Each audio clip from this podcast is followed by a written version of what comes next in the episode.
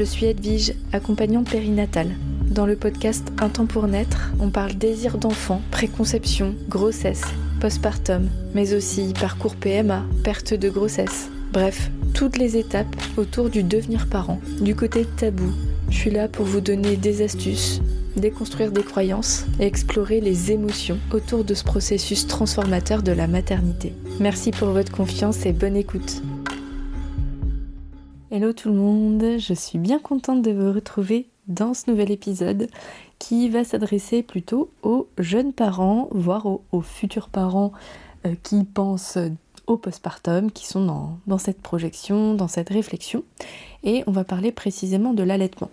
Je vous propose cette réflexion parce que c'en est une qui est venue assez récemment plusieurs fois en accompagnement et si vous me connaissez déjà, vous savez que bien sûr, je tire mon inspiration pour vous parler dans les épisodes de podcast des accompagnements et des questionnements qui sont révélés euh, au cours de, ces discussions avec des personnes en désir d'enfant, pendant la grossesse, en postpartum ou dans d'autres situations autour de cet espace du devenir parent.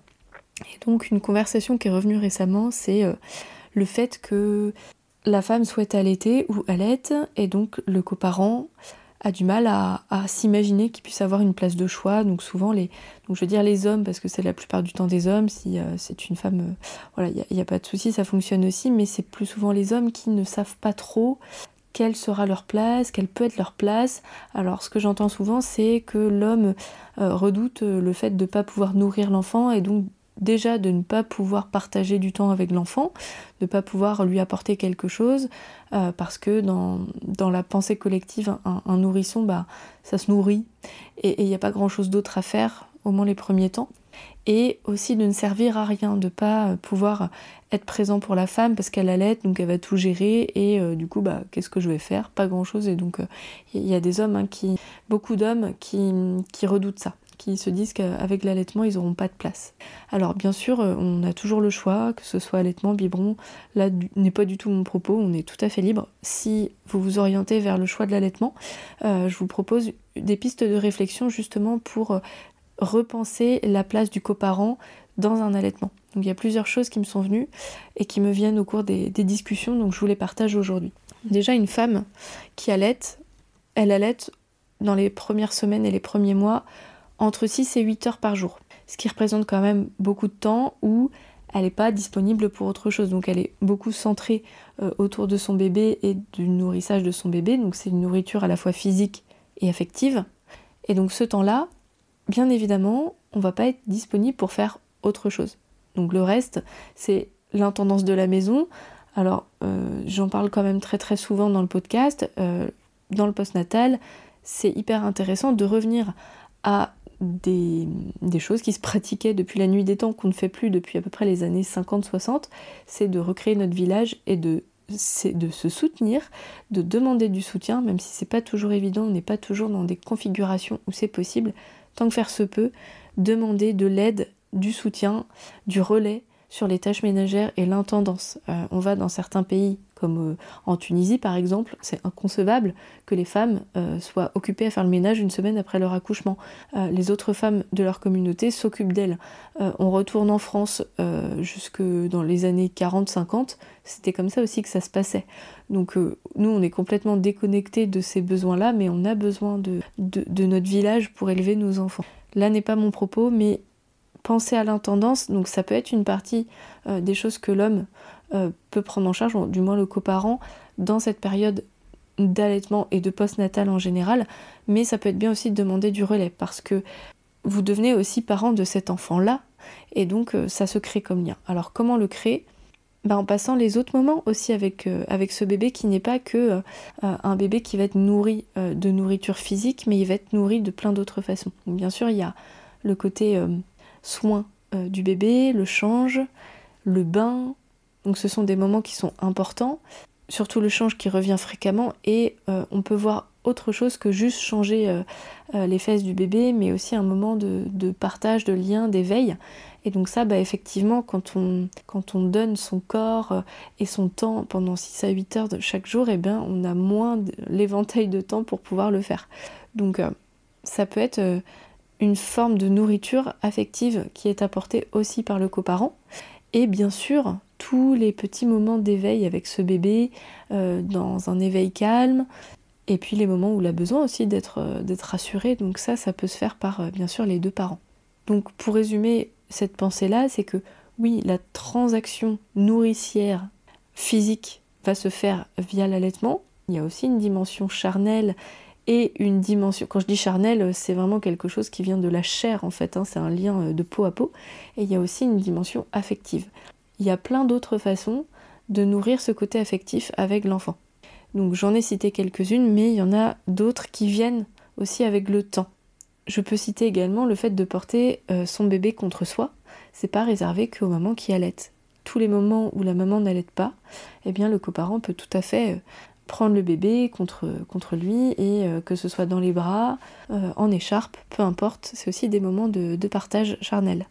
Et la deuxième phase de réflexion dans ce que peut apporter et, de quelle façon le coparent peut être présent lors d'un allaitement, c'est dans l'idée de soutenir, de supporter sa compagne qui allaite. Parce que quand on allaite, on pense beaucoup au bébé, mais on pense pas beaucoup à soi. Et on a très vite des tensions euh, qui vont s'installer et nos besoins ne sont pas satisfaits très souvent. Or, on a vraiment besoin d'être en forme, d'être bien nourri, d'être bien hydraté quand on allait pour que ça puisse durer et que surtout on reste aussi euh, en bonne santé. Donc voici quelques propositions pour veiller à ce que la femme qui allait soit bien alors, c'est bien de veiller à ce qu'elle soit bien à l'aise quand elle. Donc, si par exemple euh, vous allez dans votre canapé, donc c'est bien de choisir un QG. Votre lit, votre canapé, souvent c'est ça. Quand vous êtes dans votre QG et que vous êtes assise, c'est important que vous ayez notamment un marchepied sous les pieds pour rehausser un petit peu vos genoux pour éviter de vous pencher en avant et de compenser avec votre dos qui là va vite développer de grosses tensions. Donc c'est une des clés qui est assez intéressante et bon bah euh, on ne pense pas toujours à avoir ça sous, le coude, sous les pieds plutôt, mais euh, voilà c'est intéressant que du coup le coparent veille à ce qu'en fait il y ait le matériel nécessaire. Donc là c'est pour le confort des jambes, mais dans ce QG c'est intéressant de veiller à ce qu'il y ait au moins un coussin d'allaitement assez souple pour, euh, pour qu'il puisse se moduler, d'autres petits coussins autour, voire des oreillers, de l'eau, de la tisane d'allaitement, une collation, hein, des fruits secs, euh, des fruits, du chocolat, enfin bref, tout ce qui vous fait plaisir et vous fait du bien. Et puis euh, des choses pour s'occuper comme votre téléphone et votre chargeur. Donc oui, on a un peu cette image que on est tout le temps en extase devant notre bébé. Bon, entre 6 et 8 heures, on peut aussi passer du temps à faire autre chose, c'est pas la fin du monde. Euh, avoir un bouquin, enfin que sais-je, des, choses qui vous font du bien, une petite lumière, euh, quelque chose qui vous apporte une odeur agréable. Réfléchir à ce QG en amont et le coparent peut veiller chaque jour à ce qu'il y ait tout.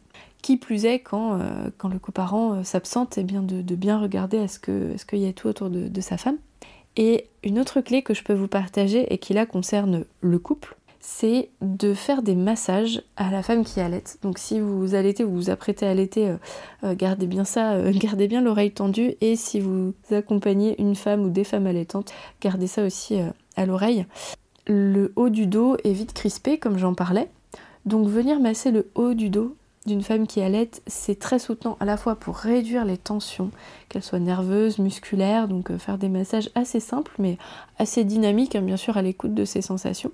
Donc entre, sur tout le haut du buste en fait, entre le plexus solaire, donc le milieu du dos, quoi, quand on regarde la colonne vertébrale, jusqu'au trapèze et aux épaules. Alors ça, ça fait un bien fou, voire même le cou, de faire des, mouvements. Euh, pétrir les trapèzes, ça fait du bien. Les épaules, voire les bras, hein, si vous avez euh, euh, la dynamique et la disponibilité pour le faire. Mais ce qui est aussi intéressant, c'est faire comme des ailes de papillon derrière le dos au niveau des omoplates, parce que il y a aussi des glandes mammaires qui sont bien en arrière. Elles sont pas que au niveau du sein, euh, elles, reculent un petit peu sur les côtés des seins, et donc de venir stimuler au niveau du dos, cette zone, eh bien, ça va venir euh, remobiliser ces glandes mammaires qui sont assez profondes et donc éviter les engorgements, favoriser un allaitement euh, qui fonctionne bien. Voilà. C'est une petite clé toute simple mais que je partage très souvent en accompagnement et je trouve intéressant de vous la partager aujourd'hui. Donc pour résumer, si vous vous posez la question de comment euh, le coparent peut trouver une place intéressante à la fois pour partager du temps avec, avec son bébé et pour soutenir sa femme quand elle fait le choix d'allaiter, eh bien c'est à la fois de passer du temps de qualité avec l'enfant en dehors de cette transaction nourricière matérielle et physique. Donc il y a plein d'autres formes de nourriture sur le plan affectif et charnel. Et de veiller à ce que euh, la femme qui allait soit dans les meilleures dispositions. Donc bien sûr, ça va enrichir le lien avec le bébé, mais aussi dans le couple. C'est super important de garder un lien et au début, euh, le lien, il n'est pas forcément euh, dans une intimité sexuelle, euh, donc c'est un lien qui va être aussi sur cette fameuse vigilance de, de l'espace autour de cette femme qui nourrit son bébé. Et ça, ça favorise une relation de couple plus sereine. On sait que dans, cette période de postnatal, c'est une période qui est assez propice aux, discordes, aux mésententes, parce qu'il y a un phénomène tellement, un, chamboulement tellement énorme qui arrive dans la vie de chacun dans la vie du couple, euh, il y a les hormones, enfin il y a tellement de choses qui se passent que c'est pas toujours facile de bien s'entendre. On est conscient des besoins aussi de, de cette femme qui, euh, qui, a porté, qui a donné la vie et puis qui nourrit. C'est super intéressant de, de, pouvoir euh, proposer des choses concrètes au quotidien et, ça favorise la confiance dans le couple. Et, et à côté de ça, donc les, petits moments avec le bébé autres que, que le, le sein vont, vont, permettre aussi à la femme de pouvoir récupérer, se reposer et de ne pas avoir une charge mentale explosive euh, dès le retour à la maison. Comme d'habitude, j'espère que ça vous donne matière à réflexion, que ça vous ouvre des portes. C'est toujours l'idée que ça vous soit utile. Vous prenez ce qui est bon pour vous dans ce podcast et puis s'il y a des choses qui ne vous parlent pas, évidemment, vous mettez de côté. Peut-être que ça pourra servir à, des amis à un autre moment. Mais euh, c'est important que vous fassiez ce tri qui est euh, juste pour vous. Si vous sentez le besoin d'en discuter, bien sûr, euh, on peut s'envoyer des messages. Si vous sentez le besoin d'être accompagné sur cette période-là, on peut faire des séances d'accompagnement, que ce soit en présentiel ou en visio. Si vous avez notamment envie d'apprendre ces techniques de massage un peu, plus précisément, eh bien on peut se faire des séances en présentiel ou en distanciel pour apprendre tout ça, c'est possible aussi. Et puis bien évidemment pour parler de l'allaitement, pour comprendre ce que c'est, euh, on peut euh, discuter dans ces accompagnements de bah, du fonctionnement de l'allaitement, euh, comment, ça marche dans le corps, euh, de quoi on a besoin dans, cette période d'allaitement, euh, quels sont les, petits bobos qu'il peut y avoir et, comment on peut y pallier, quand est-ce qu'on on appelle un professionnel de santé, qui appeler, ça on, peut en discuter même pendant la grossesse et j'aime bien en discuter avec le couple Bon, les mamans solo, bien sûr, vous êtes les bienvenus. Hein. L'idée, c'est pas de vous exclure. Je pense qu'il n'y en aura pas beaucoup qui écouteront cet épisode du coup, mais quoique, si vous avez quelqu'un qui vous accompagne au quotidien, c'est tout à fait intéressant. Mais ce que je veux dire par là, c'est que ces séances d'accompagnement, euh, quand le coparent est présent, il reçoit l'information en même temps. Euh, et ça, c'est valable pour, euh, pour l'allaitement, mais aussi autour de l'accouchement, de, de, préparer le postpartum, autour de la fertilité aussi. Enfin, il y a plein de thématiques qui concernent le couple et de pouvoir avoir l'information en en tandem. Euh, donc en même temps, ça, permet de, de, temporiser quelque chose que je vois beaucoup, qui va être une relation pédagogique, très souvent, de la femme vers l'homme. Parce que c'est souvent les femmes qui ont, qui ont la curiosité, peut-être, parce que euh, ça se passe plus dans leur corps, euh, ces, choses-là. Enfin, on pense, notamment pour la fertilité, ça concerne les deux membres du couple, globalement, c'est quand même les femmes qui se renseignent le plus et qui vont avoir euh, cette démarche de transmettre, de faire le tri, de transmettre des informations euh, à, leur conjoint. Donc euh, moi, je trouve ça intéressant de pouvoir donner ces informations en temps réel aux, deux personnes. on fait comme on peut, c'est pas toujours, pas toujours évident. Sur ce, je vous souhaite une excellente fin de journée, un excellent préparatif d'allaitement ou allaitement si c'est votre cas. et je reste disponible comme d'habitude. Je vous souhaite tout le meilleur et je vous dis à la semaine prochaine. J'espère de tout cœur que vous aimez mon podcast et qu'il vous est utile. Si c'est le cas, je vous invite à aller déposer une note 5 étoiles et un avis sur votre appli de podcast. Et si vous souhaitez que je vous accompagne, vous pouvez prendre directement votre rendez-vous sur resalib.fr, mon agenda en ligne. Je vous ai mis le lien dans la description du podcast. Merci infiniment pour votre confiance et à la semaine prochaine.